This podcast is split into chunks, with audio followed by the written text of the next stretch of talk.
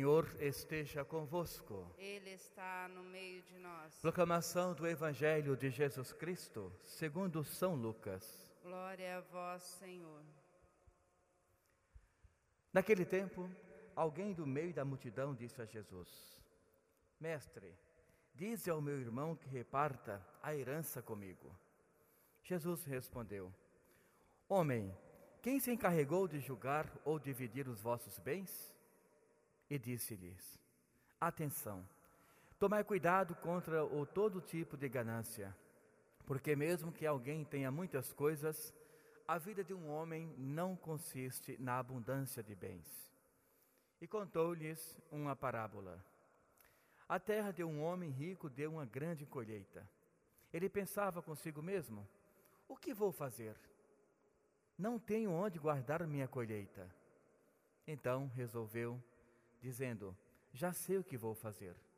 Vou derrubar meus celeiros e construir ainda maiores, e neles vou guardar todo o meu trigo, junto com os meus bens. Então poderei dizer a mim mesmo: Meu caro, tu tens uma boa reserva para muitos anos. Descansa, come, bebe aproveita. Mas Deus lhe disse: Homem louco, esta noite ainda pedirão de volta a tua vida. E para quem ficará tudo o que tu acumulastes? Assim acontece com quem ajunta tesouro para si mesmo, mas não é rico diante de Deus. Palavra da salvação. Glória a vós, Senhor. Irmãos e irmãs, mais uma vez Deus vem nos instruir sobre, em relação à Sua palavra, para que nossa vida tenha sempre o êxito espiritual. Nós estávamos acompanhando a semana passada inteira e ontem foi todo esse, essa, esse sentido de buscarmos o que é a questão do reino dos céus para todos nós. E ele fala, falava ontem na liturgia, que hoje é essa sequência, em relação a conhecermos que existe o único Deus, verdadeiro e que atua em nossa vida. Hoje a primeira leitura nos traz essa questão. Quando ele fala que toda pessoa que busca uma relação muito próxima com Deus, quando reconhece um Deus único e verdadeiro, esse Deus ele se faz presente na vida desta pessoa.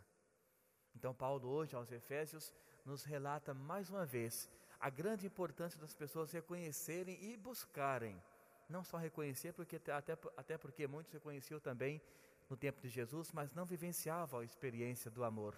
Então, reconhecer e buscar esta presença de Deus na nossa vida.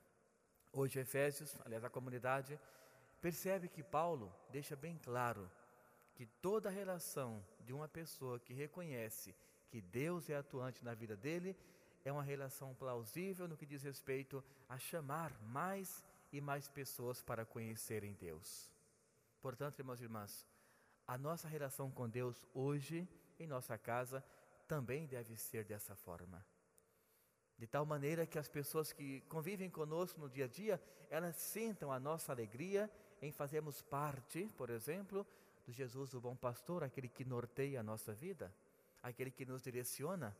E dessa forma estaremos sendo missionários, que é o que pede o mês inteiro agora de agosto, perdão, de outubro. Mas não somente, é claro, o mês, o mês é a questão pastoral, mas toda a nossa vida tem que ter sempre este intuito missionário. Então, Paulo deixou bem claro para a sua comunidade que esta convivência é para harmonizar todas as coisas. E disse também que não é um dom, aliás, não é algo que eu busco por mim mesmo. Ao contrário, é um dom que Deus nos concede. Ele deixa uma palavra bem, aliás, uma frase bem interessante que disse: Se fosse um homem que buscasse por si mesmo, iriam ter muitos homens se vangloriando, por exemplo, porque olha, eu tenho fé, você não tem. Ele fala: não, este é um dom que Deus nos dá àqueles que procuram cotidianamente esta questão da fé. Não é simplesmente algo que eu adquiro porque eu tenho essa vontade, simplesmente vou e faço a atividade e agora eu tenho fé. Amanhã não tenho fé. Ah, depois adquiri novamente. Não, irmãos e irmãs. Fé é toda uma conduta de vida que é dada por Deus para que as pessoas possam administrar de tal forma que seja uma maneira agradável da vivência do homem, ou seja, do humano, com o divino. O homem que reconhece, que busca Deus para colocá-lo no seu dia a dia, para fazer as suas atividades. Nessa dimensão, irmãos e irmãs, é que entra para nós hoje o Evangelho de São Lucas. Uma parábola muito conhecida, inclusive, que ela volta também muitas vezes no domingo. Ela fala de um homem rico, muito rico. E ele tinha uma única preocupação: o que é que eu vou fazer com tantos bens que eu tenho? Ou seja, com tanta riqueza. Esta abundância de riqueza que eu tenho, aonde eu posso guardar mais? Não tem espaço. Tenho muitos celeiros, ou seja, lugares grandes, mas todos já estão cheios. E ele se gaba, né? ele se vangloria quando ele fala: está se aproximando mais uma colheita. E esse ano, mais uma vez, está muito boa a minha colheita. E aonde eu vou guardar tantos bens? Aí ele tem, a, segundo ele, a brilhante ideia de derrubar todos os celeiros e construir algo maior, onde possa guardar tudo o que já tem e mais o que vai chegar nos próximos anos.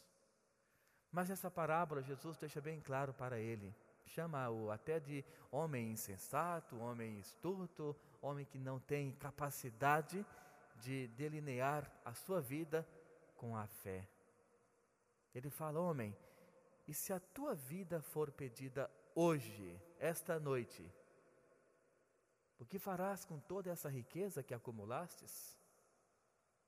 Irás aproveitar o que dessa riqueza toda que guardastes?